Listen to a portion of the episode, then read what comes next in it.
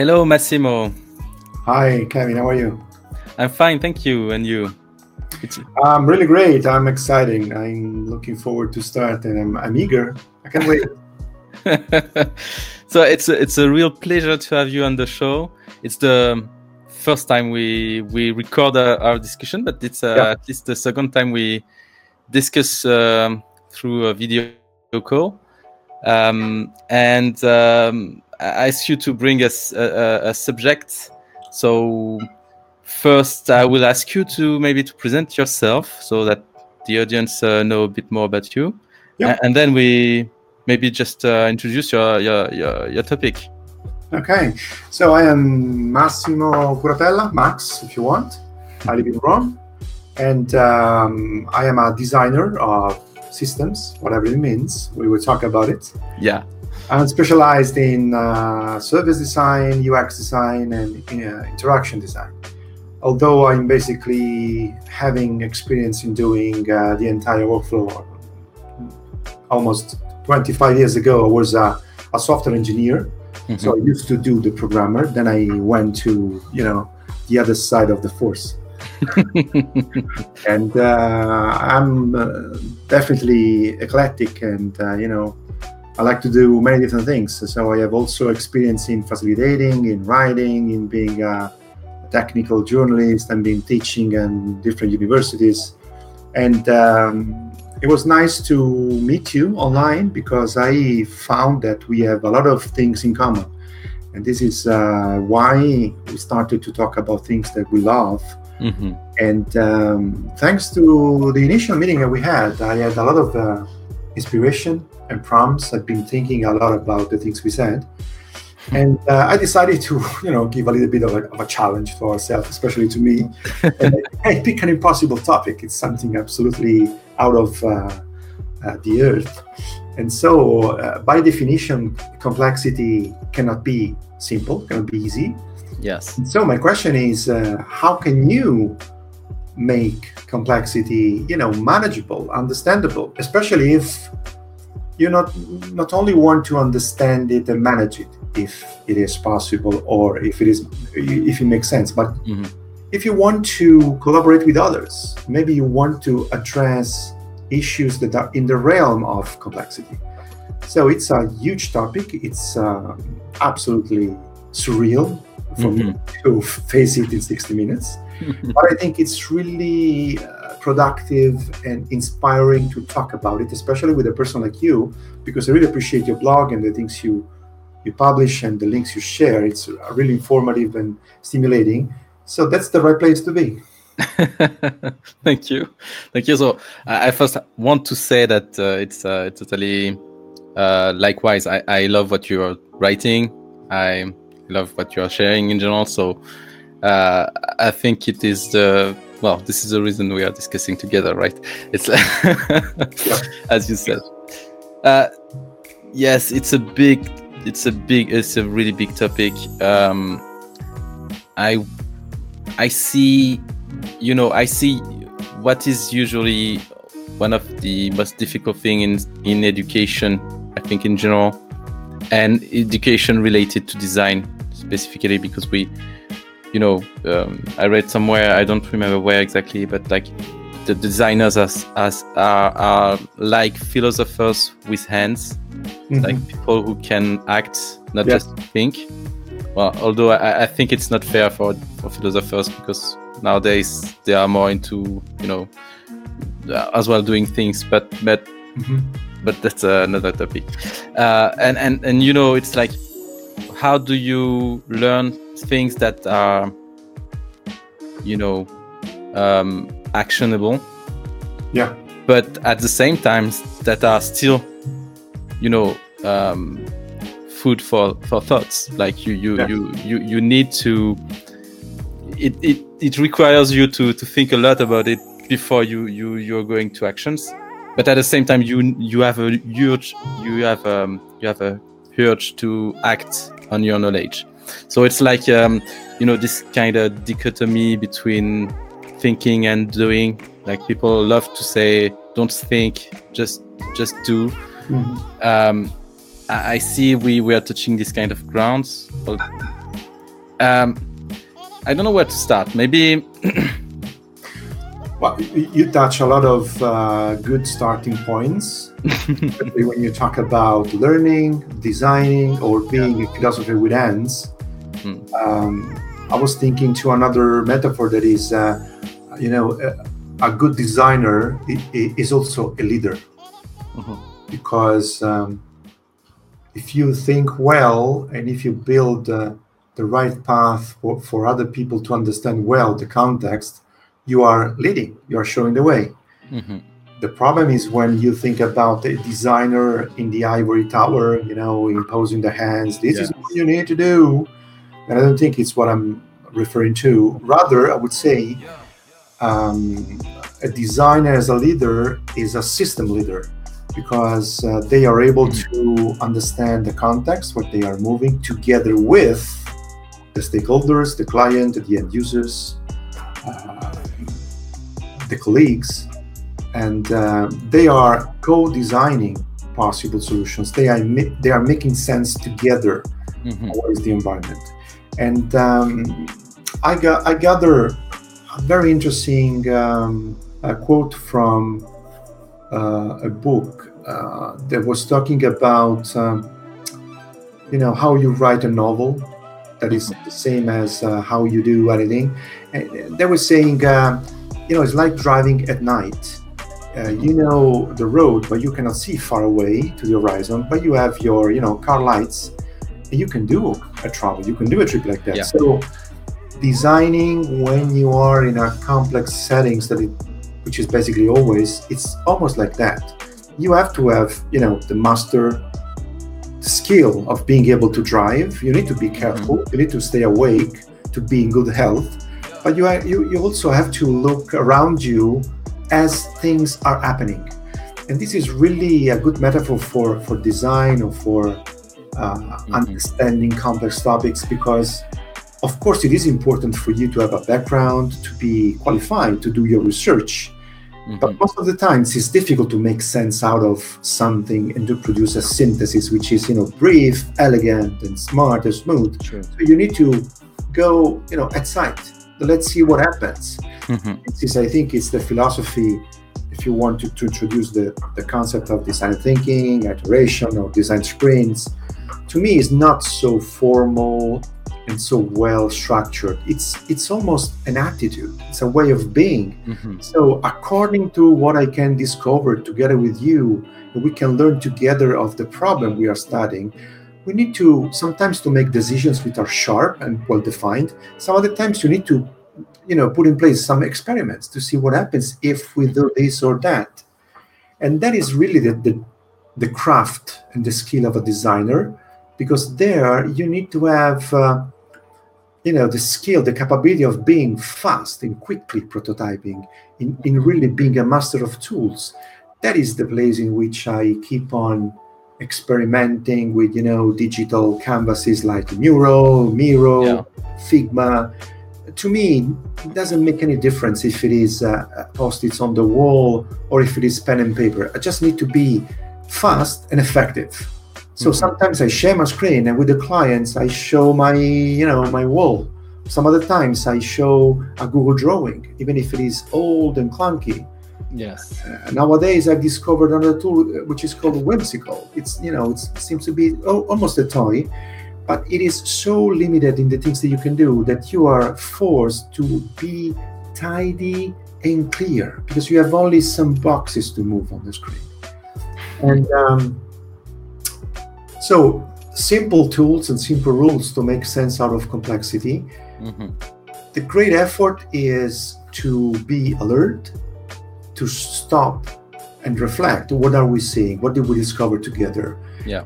Sometimes this is missing completely because you don't have time. You you have to go fast. You, you need to deliver. You don't have time to do retrospectives or you know evaluate the quality of your thinking. You have to deliver and fast because you know we need it. Max, thank you. But yeah, this is really interesting. But we need it. Can you? Yeah, we want to do this process, but can you can you do it tonight? Can you do it tomorrow morning? so it's always this, this is the kind of creative pressure now that, that always the, the fight because you want to be rational, systemic, systematic, but then you have to deal with reality. You just have to do it. Um, yeah, there's a lot of, uh, of things here. Uh, I, I, write down some, you know, uh, keywords uh, I hear from you, um, and I like. Well, it does a, a, lot of things, but first on the simplification of complexity, not in the sense of uh, like uh, make it more you know simple stupid but more in the way that you you can create a, a, a concept that is easy to to grasp to understand which is a, a, good way to introduce something more complex and and let people maybe go deeper but it's enough to act upon it. And um, you use the metaphors to do it like you know with the the, the spotlights of, of your car or yeah. uh, stuff like that, which are great explanation of great enough explanation and, and useful explanations of something. Like it's a you know this is like in science when we say okay we know that all models are wrong. Yeah. Accurate representation of reality. But some of them a good, a good model in science is one that helps you to predict some stuff. And if it does well this work that's enough. We don't need more until we reach the end of you know the usefulness of uh, of this model. And and this is exactly exactly like that. How do, can we create create uh, metaphors models that are simple enough to explain something but that are also useful enough to be actionable mm. and yeah. i like you know we we use a lot of visual stuff visual models to explain complexity like the iceberg model Yes. Which is a, a, a really, really great one because it's visually you understand that there's something on the top and under underwater you have a lot more and you can explain a lot of things with with this kind of uh, of models um, this yours it was uh, really good uh, I, I, have someone i have one that is uh, that is similar uh, which is the because I, I played some games uh-huh. uh, in the past, and I love one which is uh, Civilization, which is a strategic game,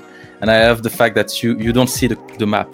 It's like it's foggy everywhere. There's a fog, and and the only way to discover the map is to make you know some of your pawns uh, move on the map. Yes, and you see always, even though you you know you discovered all the map, you see some key elements that are static but everything which is dynamic is hid, uh, hidden from your view.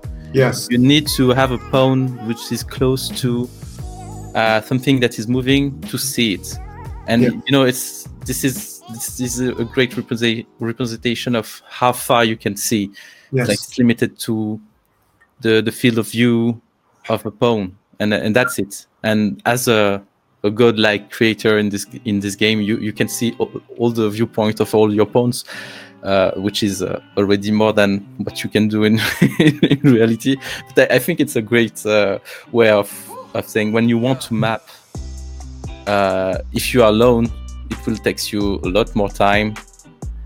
You know, you can draw some parallels here. With uh, you know, you need to go in a, in a co-design way because there's a lot more point of views uh, you can map until so far that you can you are able to see so more the more you have view point of views the more you can map because the more you can view and stuff like that so uh, maybe mine is a bit more less effective than yours but uh, i like it. it, makes, it makes sense i like it and i i've been playing the same game mm-hmm. um, it makes me think about another concept Mm-hmm. That is, uh, you need not only to have the capability of looking around you in a dynamic and adaptive way according to what happens, but you need to create a network of sensors. Mm-hmm. You want to be able to have a network of probes that would send you back signals. So your capability of looking, you know, farther away, uh, both in space and in time, it's uh, it's a superpower if you want to talk in, in the American way. Mm-hmm. because you can see longer than others, and that's that puts you in the position of um, having more opinions. Maybe most, you know, more of them are right compared to who has only one opinion or, or their strong intuition. Uh, this is something related to my uh, practice of uh, of design because I I usually struggle and fight with clients when they say, you know, we have this uh, inventory of UI pages of 150 pieces. Can, can you do that? What's your estimate? And I used to say, yeah, you know, I can hire a couple of people. We can do it in, you know, one week, two weeks, three weeks. And I used to say, I just used to do it. Then after months, I discovered that that software didn't make sense at all because it was maybe beautiful, and, you know, and the first impression is, wow, this is a cool UI. What a cool graphics, cool, cool icons. But then you you do your click through, and you discover that there are you know steps missing and things that you cannot understand or, or hmm. pieces flying away. So I stopped completely having this kind of linear and restricted view on design. Hmm. And so I started to do something that is related to what we're talking about. I started to say, I need to have the broadest and deepest view of what you want to do. Either if you allow me to do that or not. Because hmm. otherwise, I'm not able to do a good job for you. And I, am not interested in just earning the money for the sake of selling pixels, you know, by the weight, by the kilos. I did that. I don't want to do that anymore. And so it started a process of actually changing the culture of the client. So I started to educate them. This is how you're supposed to design a software. There are those steps. You need to research users. You need to empathize, whatever it means. That is not meaning patting on the back. You need to extract a synthesis of your research. You need to make sense out of it And you need to design according to an iterative model when you refine a prototype until it is uh, almost perfectly fitting the, the real needs and desire of the users.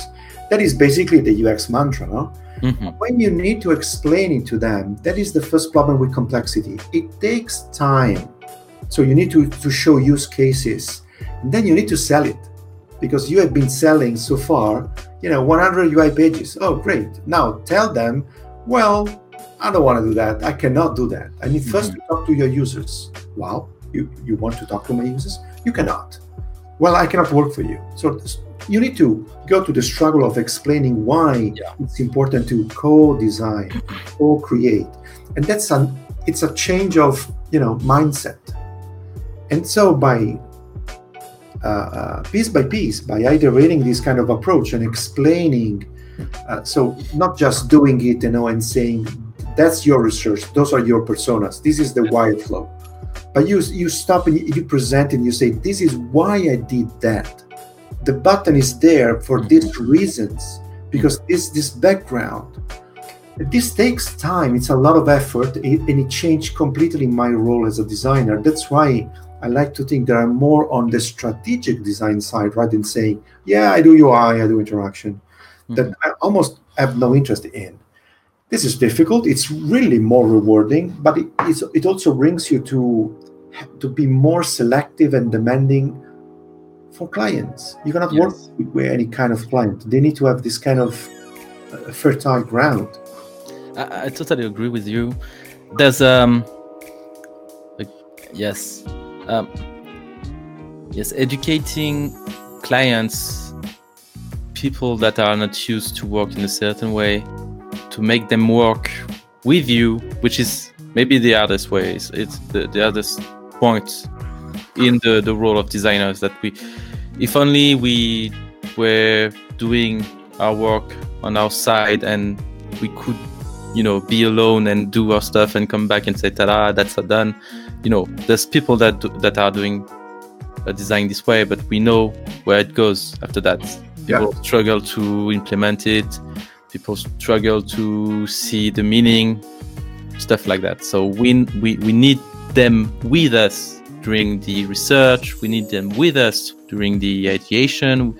And and probably we need them with us when we start materializing those ideas into whatever screens, other you know diagrams, yeah. whatever artifacts, so that they see the connection between the st- yes. the, the steps uh, you are you are going through, and and and to get them here, just to to embark them into this you know endeavor you have to convince them as you said and and this means you you, you need to to to influence their context. To you know you, you want to change behaviors. That, that's basically what even though even before changing their mindset because you cannot change the mindset if they didn't experience anything. Well or it's at least it's really hard to do it. You, you you want them to to be part of it because the experience leads them to you know to learning with you during the during the, the steps and, and it's easier to, to make them change the, the, the point of view on something if you if they experience it in some ways. So so it's it's about changing behaviors.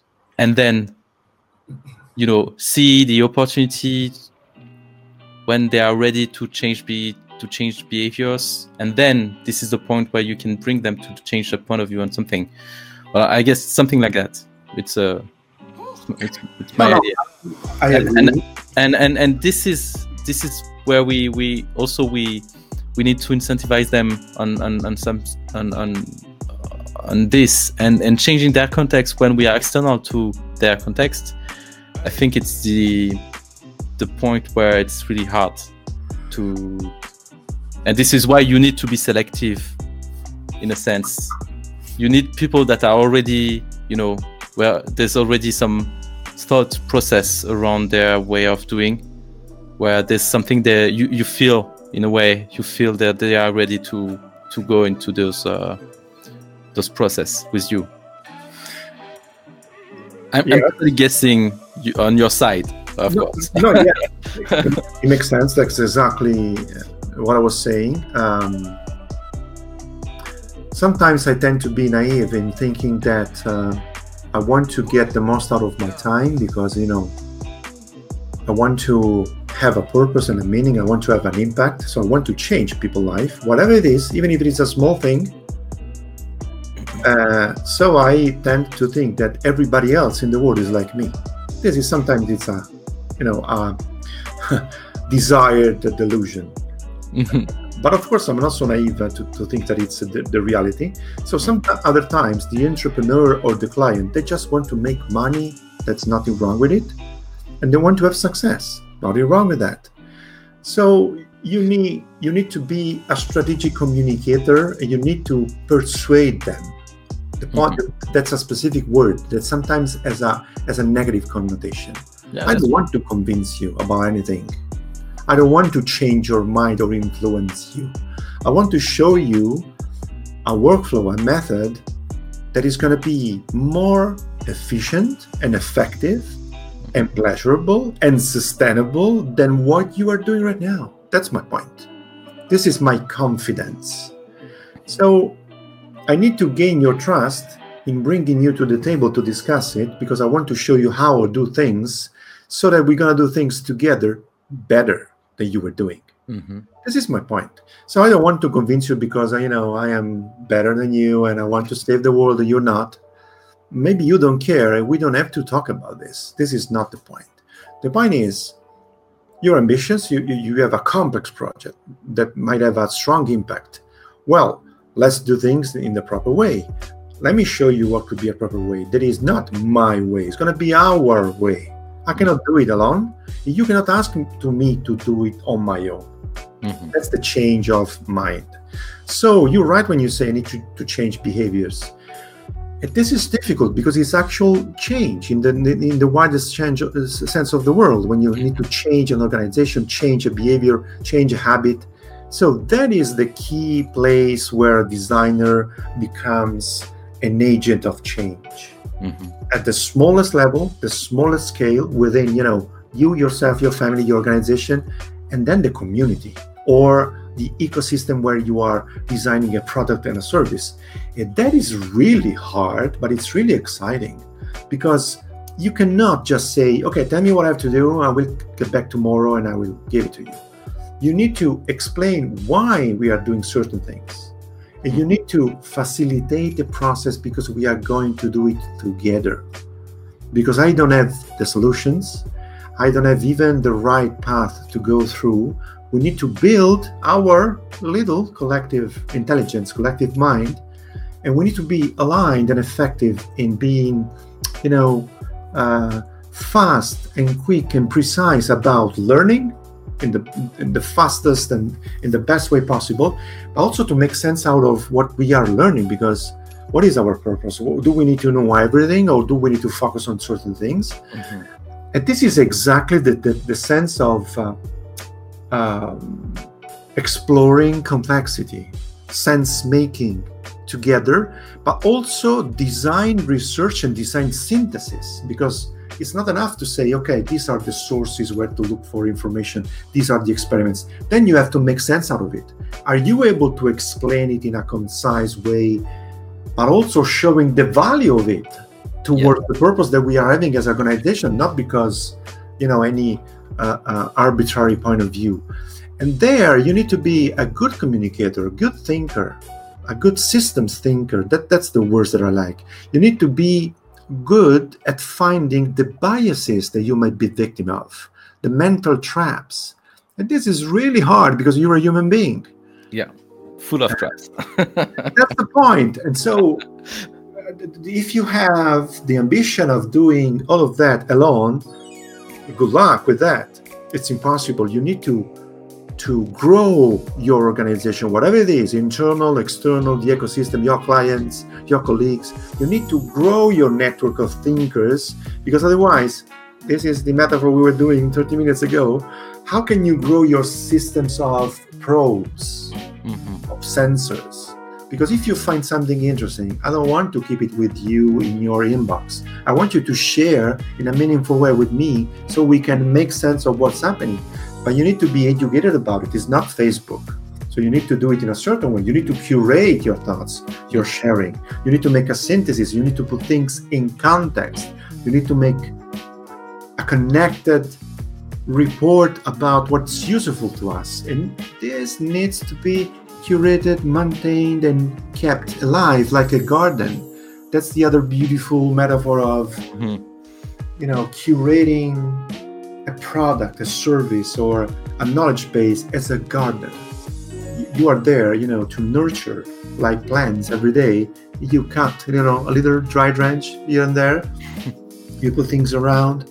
You you you take care of the of the sunlight, of the water, and that's the the, the most beautiful metaphor. Uh, you know, closer to be a systems leader rather than just a maker or a designer. Mm-hmm. And uh, it entails a lot of things because you need to be less about yourself, your ego. It's less about me. It's more about what can we do together. It's we. Mm-hmm. But this is really sincere. I need to be open, available to listen to you. I need to be also, you know, graceful and tolerant for your faults, your limitations. Otherwise, how can we work together? So it's not just a matter are you qualified or not, but can we learn this together? Can we grow together? And this is a, a different, you know, way of thinking about uh, a company, an organization in which you have your cubicle, you have your your role, you have your your things to do. You do it with your heads down. And when it's you know five in the in the afternoon, you, you can't wait to, to to go home. That's hell to me. yeah. Well, well, you know, it reminds me of our first discussion when I introduced you the um, the space for action barrier. Yes. You know what? Because what you're saying, it's like it makes sense to me. It's like I, I know what we are talking about, and I, I know how well all the opportunities and advantages of seeing the, the leadership like this and seeing how we could organize stuff like this but then you you you are you hit the wall of the barrier of a company which is organized organized in a you know really really structured way where um, the constraints are here to force you to go in into the you know the the the, the, the walls they, they, they created between stuff because this is the way they, they make it manageable. And and you you you want to to move stuff. You want to to do di- things differently basically. This is what you are saying. It's like you, you arrive and you want to co-create. And it, this is in most organizations just like this step of making things together it's already a huge step for most of them. And and i feel like this is the the human re- response of the of this of the organization yeah. against those kind of change and uh, it can go you know bottom up in the sense where you can introduce your way of doing in you know small actions at small level and it can grow. But unless there's a real you know uh, will to change stuff and change to change um, how the organization allows you know be more loose on some rules. I i don't see it um like you, you, most organizations like have a space for a safe space for learning until so far until some you know you, you, you are not able to do it always as you wanted to, yeah. to, to, do.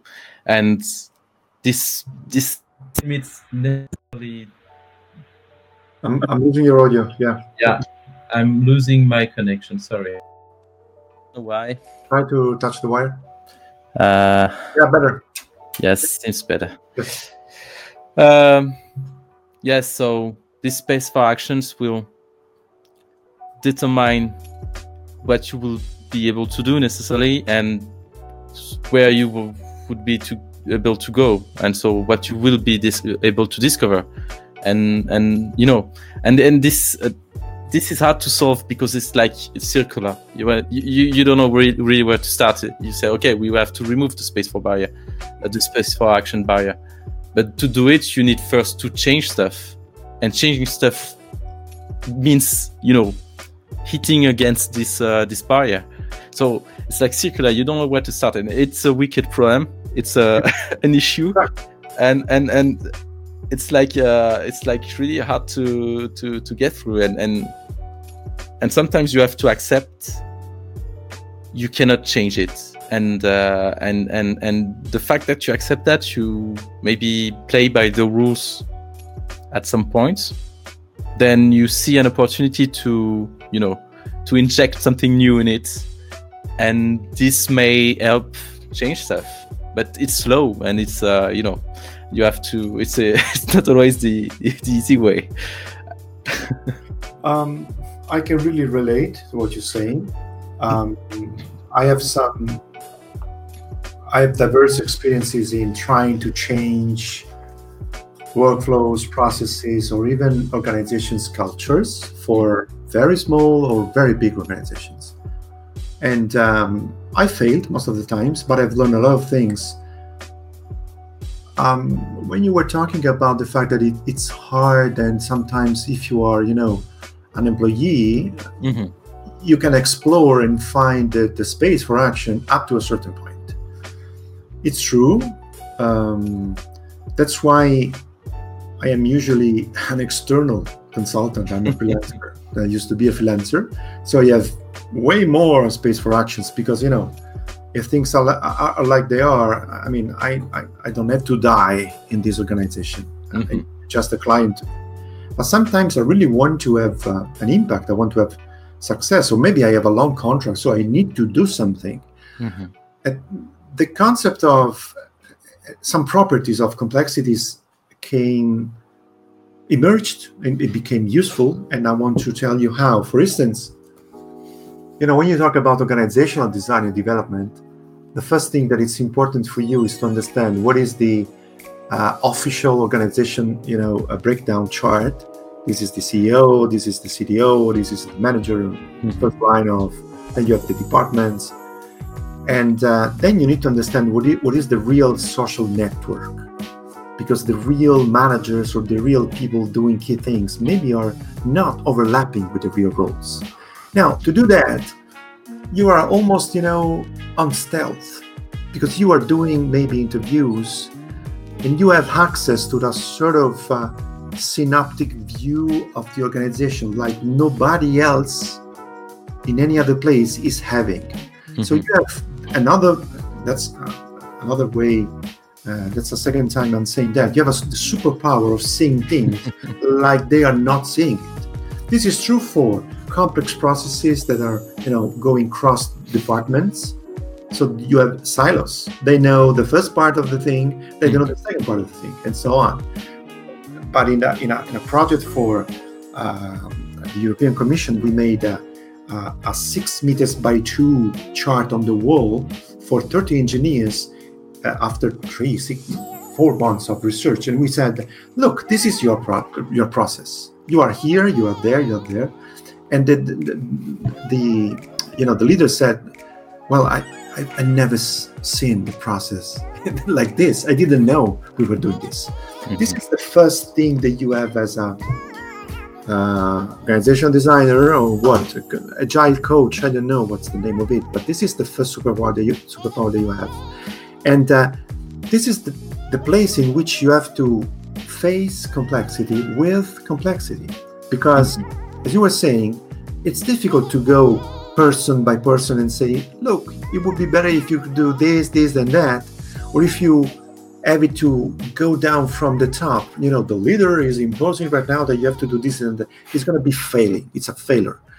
So what I've been experiencing was experiences was to create a network from the ground up of the same people in the same role, but, but with a new motivation of uh, getting connected with the company.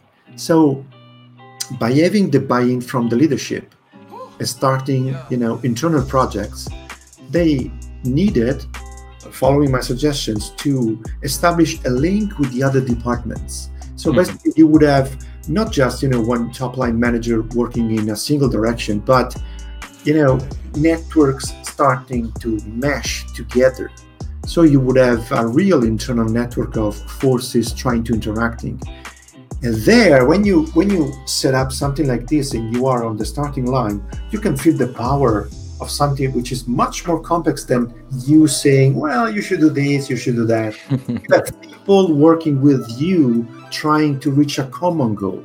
This is the real power. Of course, if one day they say, well, you know, Max, thank you, but we sold the company, we don't need you anymore, it's done. It's the end of it.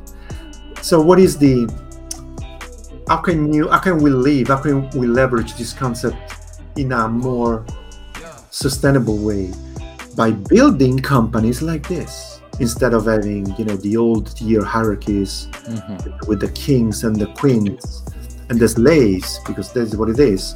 And you have uh, maybe more modern way of putting people together and you give to the individual the responsibility of uh, following a purpose which, which has a meaning to them. So they don't have to be motivated by incentive or by money. They are doing that because they want to do it. They need to do it. This is my dream. This is what i try to do. I failed a lot of times, but I keep on trying. And I think this is, if you have a company like this, you are unstoppable. No, no, nobody can stop you because the mother is not just you know the money, but we we are here because we have a vision. We have our north star, our close star, and we yeah. we're doing that because we want to win together. Another dream, maybe another delusion. Let's see. yeah, well, I think it's this kind of organization is hard to to to create because the because first I, I think it's kind the if it's done it's it's always the kind of exception to yeah. most and exactly. and this is this this only fact is enough to make it hard to to make. Uh, That's also the reason why we're here tonight. Yes, to make it not only just an exception, but maybe the, normality, the new normality. This is the new normality that I like. new normal. This is what it is. The new normal to me. Yes, and, and and then I think this if you reach the point where you you you, you make this kind of organization then you have to deal with the fact that people are not used to Yeah. it and so you know it creates a lot of uncertainty for them they, they they don't know exactly because you know th- this is the problem with a standard organization it's like there's a certainty of the rules Yes. and so it creates the illusion of certainty of you know whatever the goals the successes whatever but if you remove this layer of rules that even even if we agree with the fact that everything else is pure illusion Yes. Right so there's no certainty anyway but we created a, a, a sense of certainty. If you remove this layer then people see reality like uncertainty complexity as you said. You have to deal with this. And it's and for most people it's you know it's it's uh they, they, they fear managing people that feel uncertain uncertainty because then you you you, you, you this is the part of leadership which is challenging i think. It's a it's you you you don't have anything to to control them. You you cannot you cannot control them through the rules and and you know Yes. you, you you have to to find other ways to do it. And and co co-creation and part, part participatory participatory uh, organization stuff like that is makes sense. But but then then people will say okay we, but we cannot do everything this way. And you know and the, the kind of rules you have to put in place to that are simple but uh, you know uh, leads to change anyway. Um, this is those concepts are hard to you know you, you have all the uncertainty behind. So it's hard to, to- for people to, to to feel comfortable with it and then when you put people on our process in general the, the, the, this is like this as well. You say we will do some research and we will find insights. And from those insights we will draw you know the next actions. Even though we have some kind of phases and we, we, we know the kind of stuff we will do in the future we are not certain of what will be the outcome of each of these phases and we cannot say okay in two months we will do this and this is will be exactly lead to this kind of output and this will exactly lead to this kind of successes. And people not don't feel comfortable with this kind of answers because they they la- they love the illusion of certainty in some way you know because we we because well everyone is selling uh, uh, some kind of certainty at some point you know Have you ever watched the movie Matrix? yes of course i know it Welcome to the real world. Then. yeah Um, yes that's a, a, a That's- that's a great point about control no, And- and not rules. just a summary of all of it. So everything you says, it's uh, absolutely the truth. It's absolutely correct. Oh. It, it depends if uh, um, you there. I'm losing you. Yeah. yes yes there's a there were um, like uh, you were frozen for for Okay. a second but uh, this thing is fine Very good. So I was saying uh, that the point made by by Matrix, it, it's absolutely this. Mhm. Uh, of course, it's a movie, science fiction, and but uh, think about the certainty of being an employee before you know February 2020, and then the pandemic. Where is your certainty? Where is your certainty? yeah that's true How can you say that uh, since uh, they are the CEO, they know what is going to happen in two months? I don't believe in astrology. Why should I believe in your predictions? So I know that it's really comfortable to live with certainties. And of course, people tend to live with this kind of luxury. But can we afford it? This is my point. Can we afford it? To me, it's it's something that needs to be absolutely challenged. Mhm. The the other the other concept is the concept of control. Why are you supposed to control me?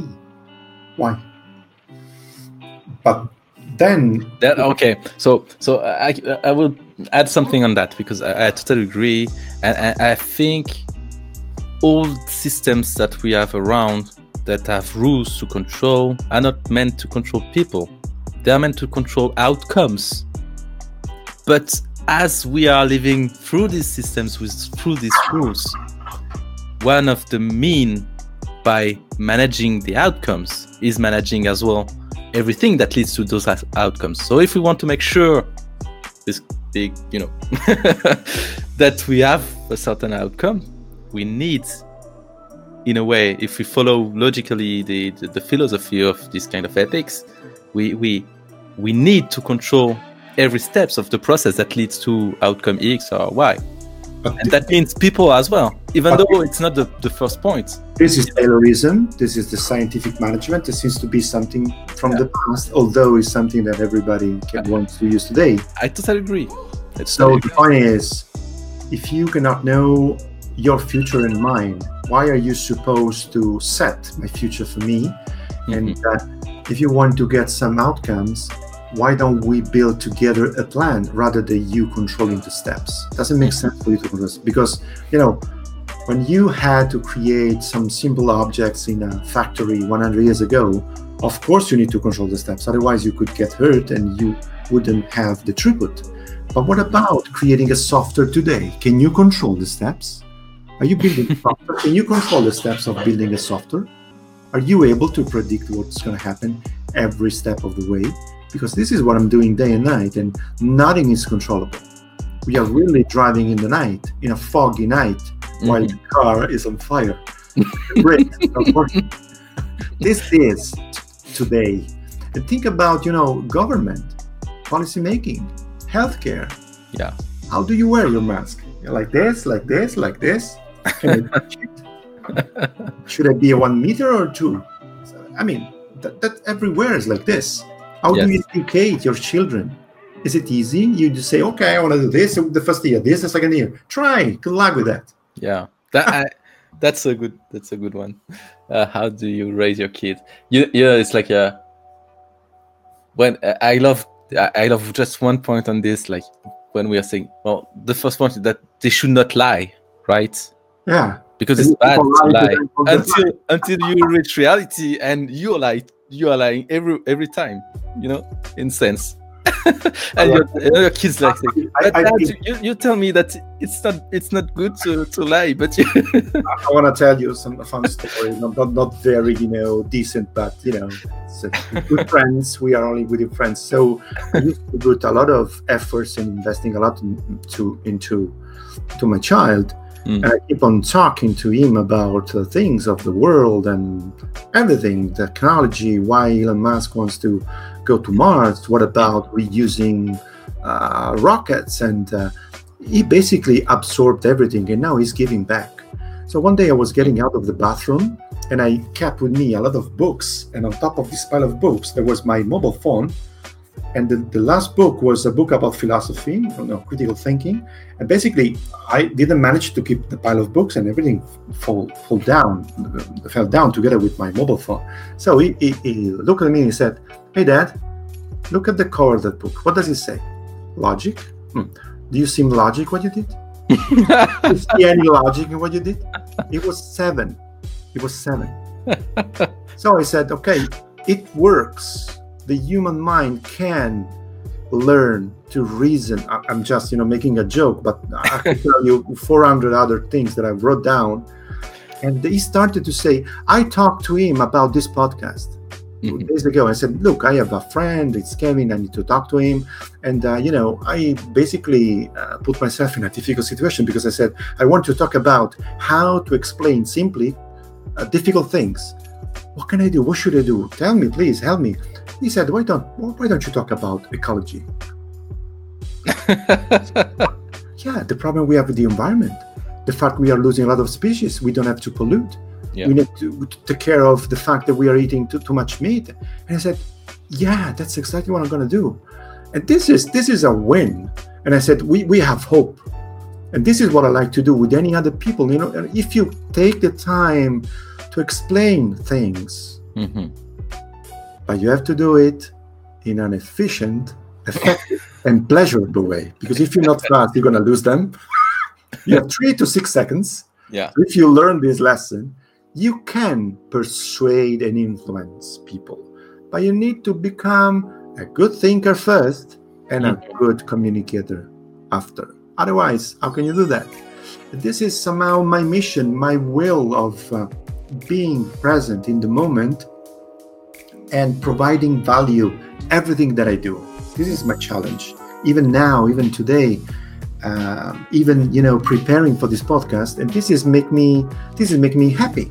I feel alive, and I feel um, that I am, you know, pursuing my my goal, and I like it. Mm-hmm.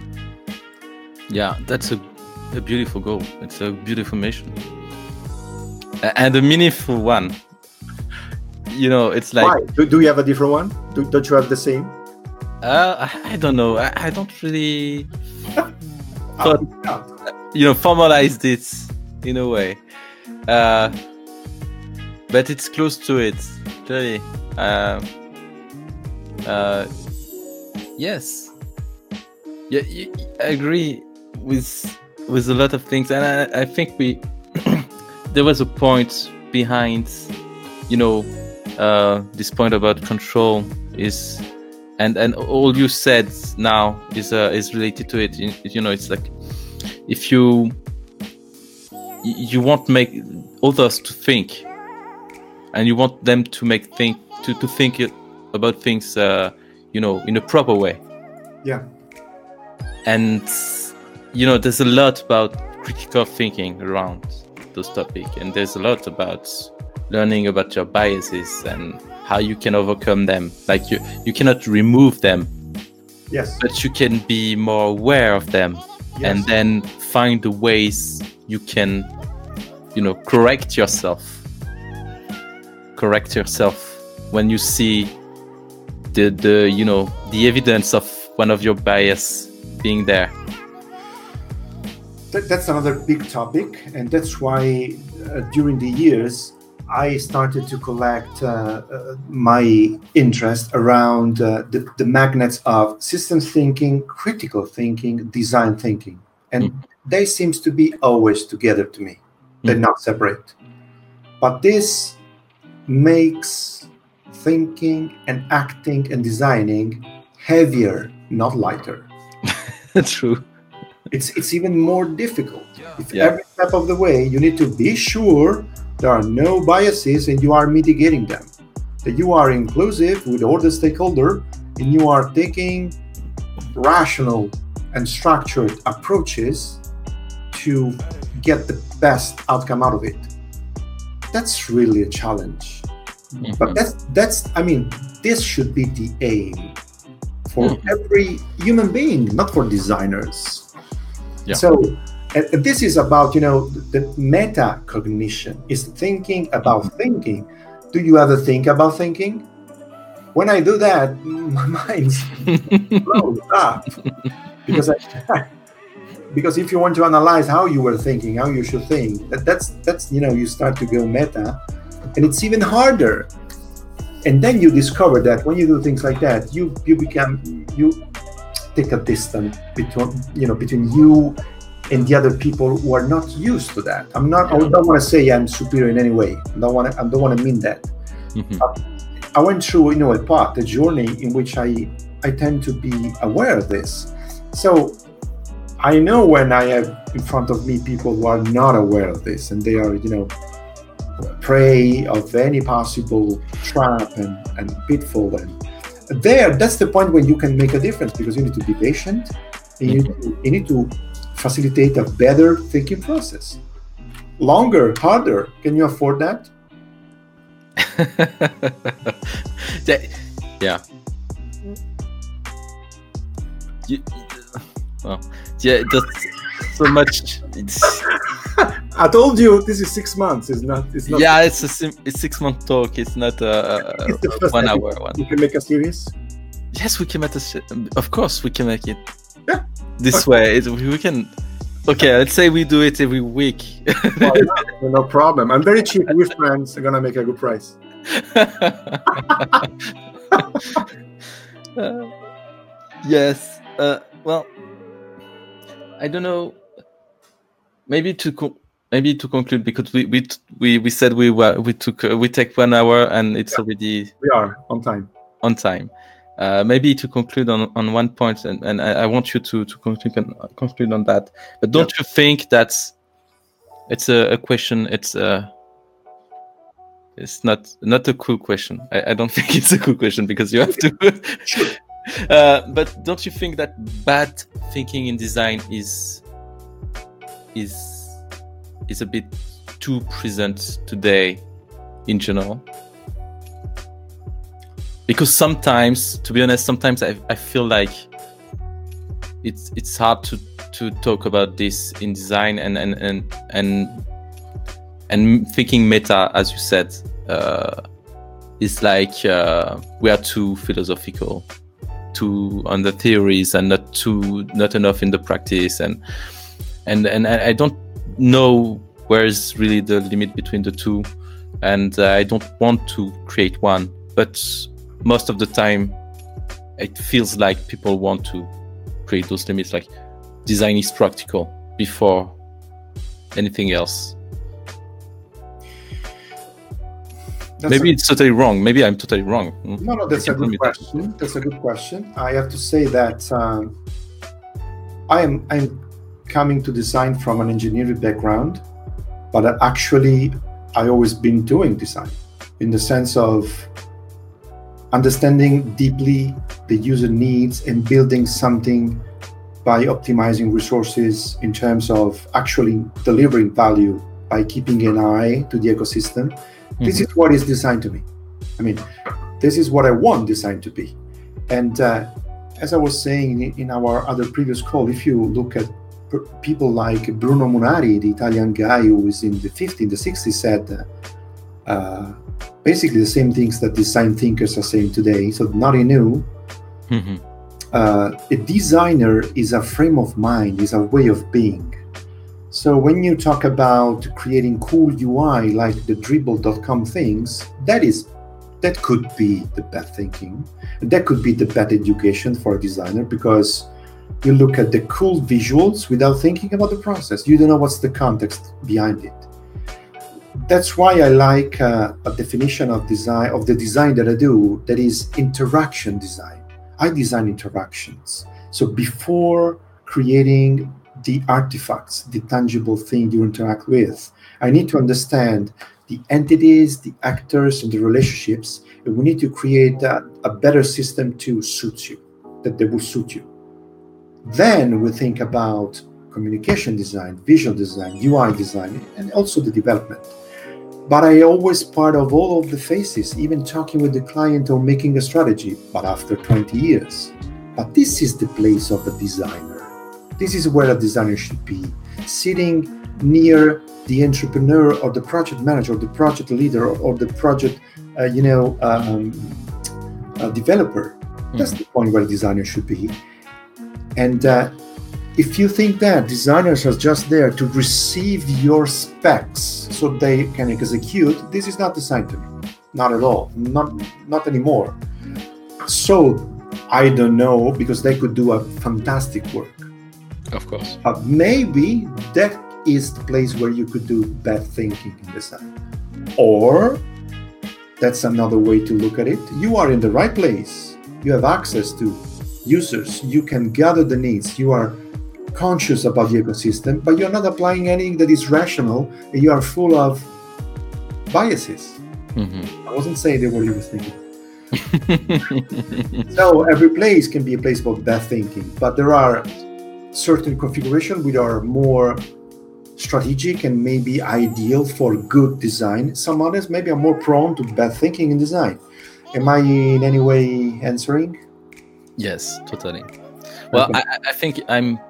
I put a. I, I, I yes, and then then and then that bias in my in my question because I use a value statement like bad thinking which is you know a big shortcut because I, I don't mean it's bad thinking, but and bad compared to what? And then you have to answer all those. Yeah, I, I didn't want to say that, but was that, that was the first question. But this is yeah. meta because yeah. uh, you can do bad design. For instance, when you do user research, design research, or, or interviews, you are not able to extract the knowledge in the right way, Mhm. you are not establishing a loop of verifying and assessing the knowledge and the assumptions. Mhm. And there, you need to be confident of making mistakes. Not everybody is able to say, Well, I was wrong. Let, let's iterate and refine it. This is not really well seen. You're supposed to say, I have the answers and I'm right. You're not supposed to say, I'm a senior strategic designer. Yesterday I was wrong. Let's redo this thing. I mean, you have got to do that. But Yeah, I do that every day. This is my job to be wrong and to prove you why I was wrong because this is value delivered to the company. I mean, but you need to be in the action for space, in the space for action. Sorry, that's that's what you need. Otherwise, if you don't have the trust, we said that, they can see, okay, this is this person is full of shit. they don't know their job, and that that's a risk. But I mean, this is what you're supposed to do if you want really get into uh, good design. We want to call it like that. That's my view. Mhm. That's a good ethic. Ethic, in fact. Cool. Well, thanks. Thanks a lot for this discussion. We, I think we covered a lot in, Yeah. one hour. It's like it's a, it's really a lot. That was the we can content. take each each of the of the, the points and and talk about it again for hours. So, uh, well, I, I hope we will do this exercise more than one one time. You know? Yeah, absolutely. We can even go deeper in a specific uh, subtopic, or we can go as we are doing. And um, I really would like uh, to extract some highlights and insights. I want to write about it so we can have a conversation ongoing, and we Mhm. can invite other people to join us. Yes. Okay. Yes, like well, with with pleasure, with uh, pleasure, and and to have more people to think it's you know it can be only Yeah. a good way to explore. I agree. Sure. So thank you very much, Kemi, for your invitation. It's been a pleasure, and I'm really looking forward to do more of this. Yeah, thank you. Me too. Bye. Bye. Ciao, ciao. Ciao.